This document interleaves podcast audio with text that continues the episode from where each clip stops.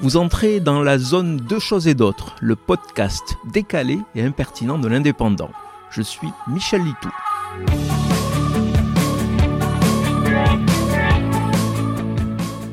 Grosse polémique ce week-end autour du jeu de société Antifa retiré de la vente par la FNAC un peu trop vite.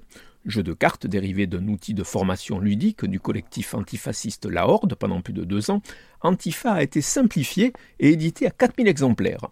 En vente depuis un an, le scandale provoqué par le député d'extrême droite Grégoire de Fournas, qui est décidément de tous les mauvais coups, est parti d'allégations mensongères. L'élu RN y affirmait que le jeu incitait les joueurs à tabasser un militant de droite ou lancer un cocktail Molotov sur les CRS. Les rares qui ont pu se procurer le jeu ont vite éventé l'invention grossière de celui qui voulait déjà renvoyer en Afrique un député de gauche de couleur. Rare car en deux jours, tous les exemplaires ont été vendus. Finalement, une excellente publicité pour le collectif La Horde. Preuve que le capitalisme peut parfois se mordre la queue. En dénigrant ce qu'il considère comme un ennemi, le député RN a favorisé son succès.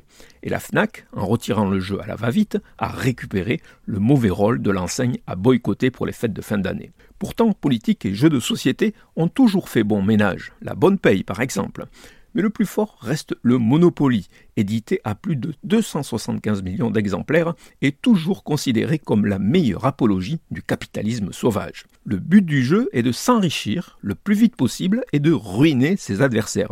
Oui, ruiner, mettre sur la paille, transformer en SDF, puis laisser mourir de froid sur le trottoir de la rue de la Paix, beaucoup trop cher pour vous un jeu finalement assez violent dans son concept et qui mériterait peut-être lui aussi d'être retiré de la vente. Vous venez d'écouter Deux choses et d'autres. Je suis Michel Litou. Si ce podcast vous a plu, retrouvez ma chronique tous les jours dans l'Indépendant. À demain!